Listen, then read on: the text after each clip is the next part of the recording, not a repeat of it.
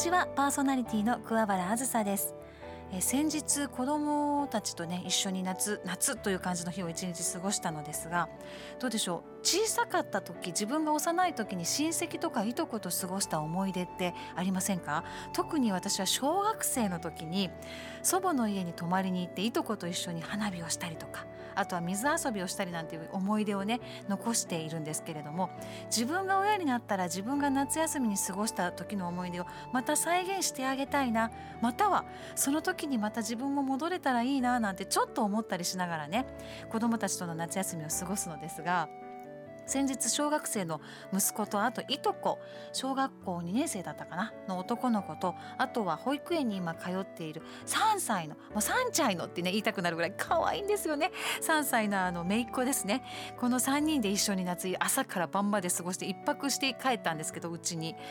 あもう本当に子供元気。はい。そしてあのスイカ割りをやったりですとかね。あとは今時なんですけどちょっと涼もうかとあのショッピングモールのゲームセンターで1時間ぐらいですかねコインで遊ばしてあげたりですとかね。でその帰りにみんなで一緒に選んでビニールプールを買ってきてここで私落ち度だったんですけどあのなんていうんですか自動のほらシュパシュパシュパシュポってするあの空気入れるのあるじゃないですか。あれを買うのを忘れて小学校の子供たちと一緒に本当の息でプールを膨らましたというもう本当にねあのどうなるかと思いましたけども余計に暑くなりながらもプールを作ってそして庭にボーンと置いてね水を入れて子どもたちとビャーっと水遊びをしたりなんかしてねいや夏って楽しいなと思いながら汗かくけど暑いけど夏を楽しんでおります。はい、大人の楽しみ方もねあの飲みに行ったりビールビアガーデンもありますけども子どもたちと一緒に思い切ってちょっと仕事から離れてね遊ぶ一日も良いなーなんて久しぶりに思ったりいたしました。さてこの番組では毎日の生活の中で自分だけでは調べることができないような情報や豆知識を専門分野でお勤めの方にお聞きしていきます。またご活躍中のゲストをお迎えし元気が出るお話や暮らしのヒントなどを伺っていきます。今週も最後までお付き合いください。アズのハッピーシェア。このコーナーは様々な分野でご活躍中のゲストをお迎えしあなたの日々の生活の中に小さな幸せを感じることができるようなお話をお伺いします。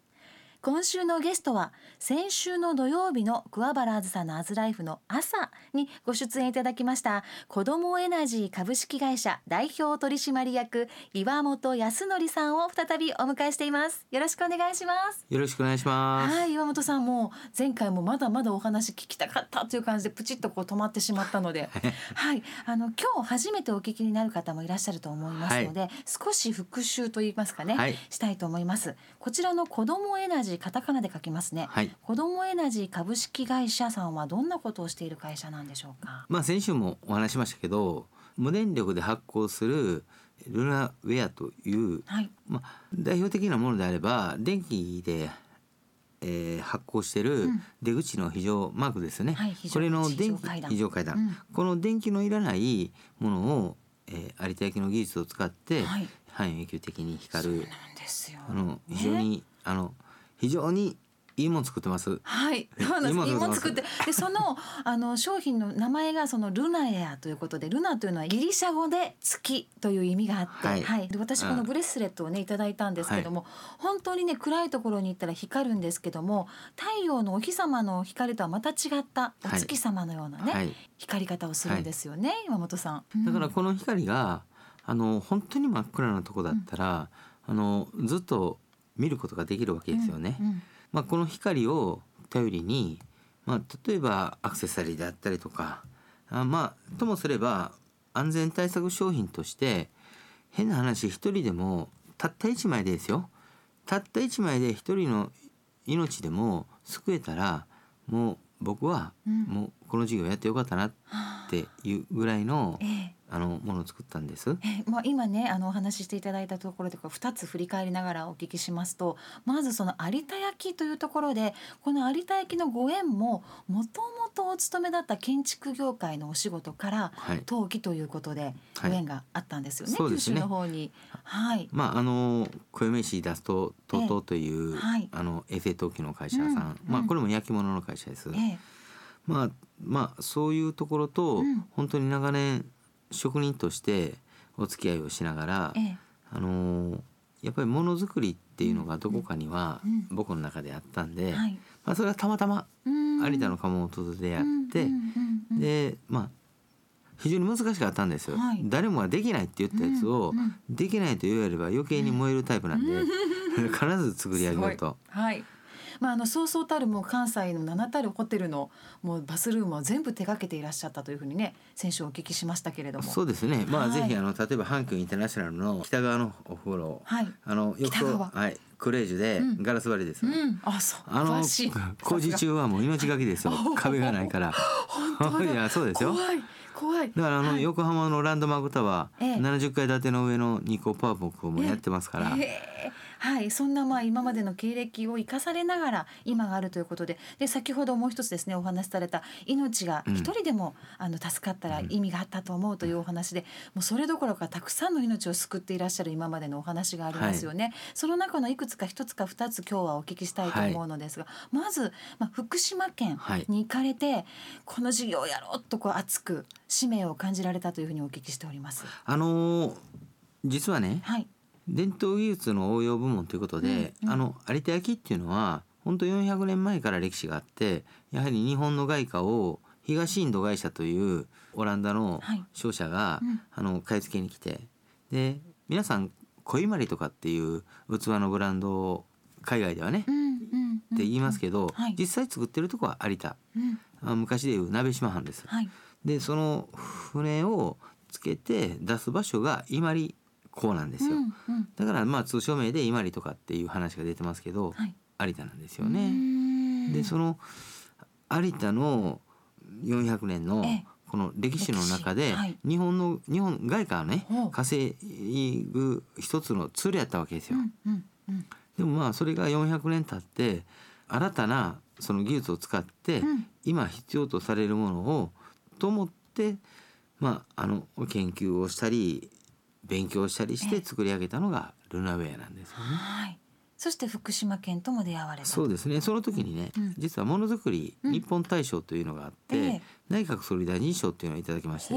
ある時突然あの総理官邸呼ばれましてなあ。の2012あ年突然はい。震災の1年後の2月にええ。総理官邸で、したもんね。はいはい。野田総理ええ。で枝野経済産業大臣、うんうんまああのもう二度とここへ来ることないなと思って、うんあのー総理と。総理があのいいもんやって認めてんやったら、うん。これ量産しましょうと、うん。そしたら福島にうん。原発災害で人がいなくなった、うん。でも人を戻したいと、うん。でも働く場所がないと。ぜひ福島で工場を作ってくれないかと。であのいいですよっていうことで、ルナウェアを作る工場を福島に、はい。で雇用をそこですると、はい、素晴らしいお話。でそれを即ねあの調べると福島空港に伊丹空港から飛行機が全日空飛んでたんで、うん。でアポなしに4月の13日。アポなしで。アポなしで、はい。その唯一あの地域20キロ圏内の中で川内村っていうところがうん。うん。1年後の4月から順次人を戻すと、ええ。まあ、そこの役場に震災後に。アポなしで行って、はい。で行動。派「もうすですね。いません」と。はい。「カクカクしかししかじかで」と、うん。うん。そしたらあのたくさんの職員が出ていらっしゃって、ええええなんかいろんなねあのやっぱり一言じゃないですし、うん。やっぱ神戸の僕ら震災も経験してますでしょ、うんうん全国からたくさん応援もはい。いただいてます、だえ。えからもうその場あの今でも語り草ですけど、はい。あの僕が行って5秒で決めたと。すっごい。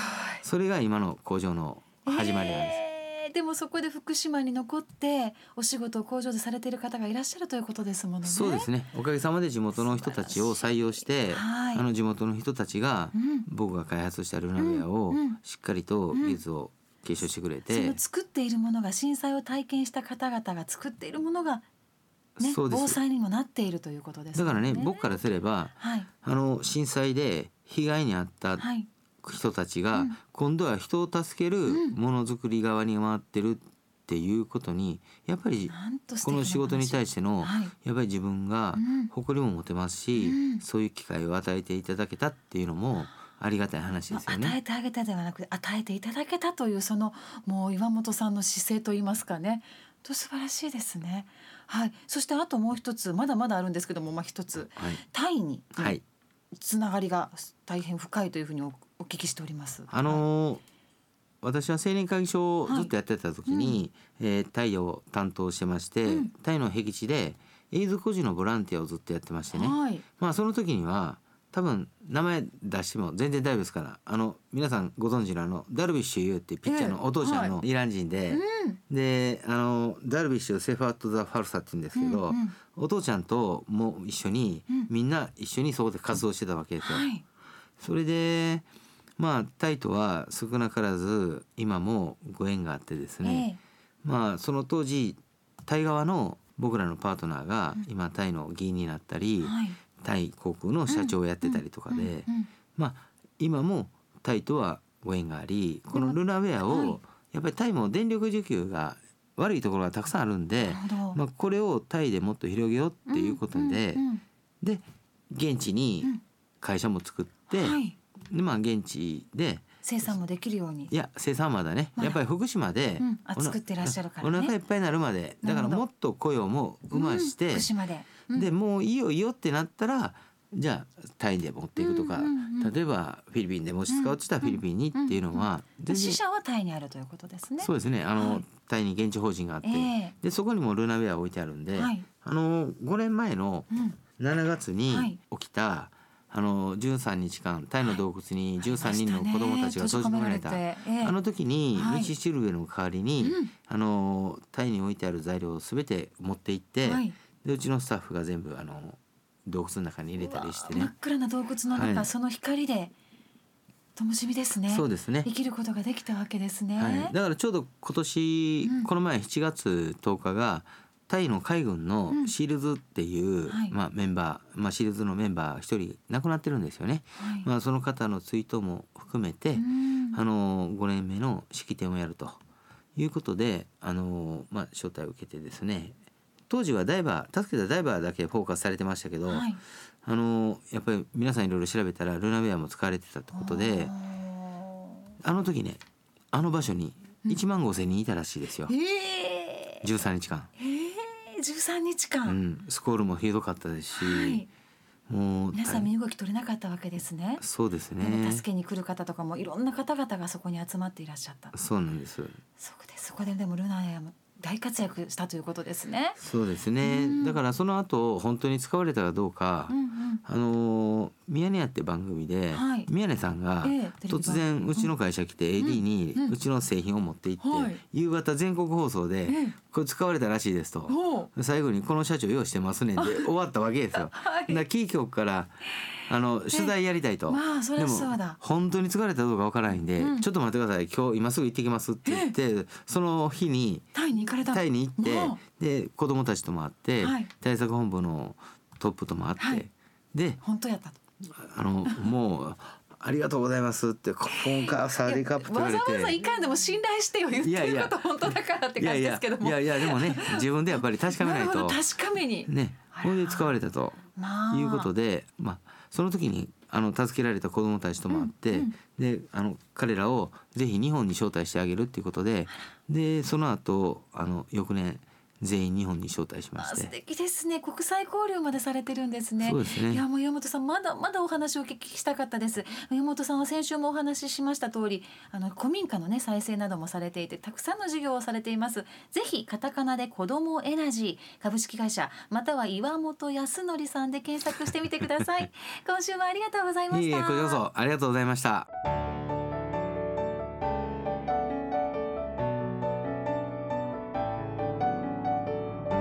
番組へのご意見ご感想をお待ちしております。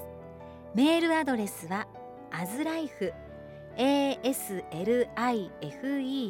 アットマーク obc1314.co.jp おはがきは郵便番号552-8501ラジオ大阪桑原あずさのアズライフまでお寄せください。毎月抽選でクオカードをプレゼントしています。クオカードそして各コーナーでご案内しましたプレゼントの応募をされる方は住所と名前をお書き添えください。当選者の発表は発送をもって返させていただきます。桑原あずさのアズライフチューズデイ。来週もお会いしましょう。お相手は桑原あずさでした。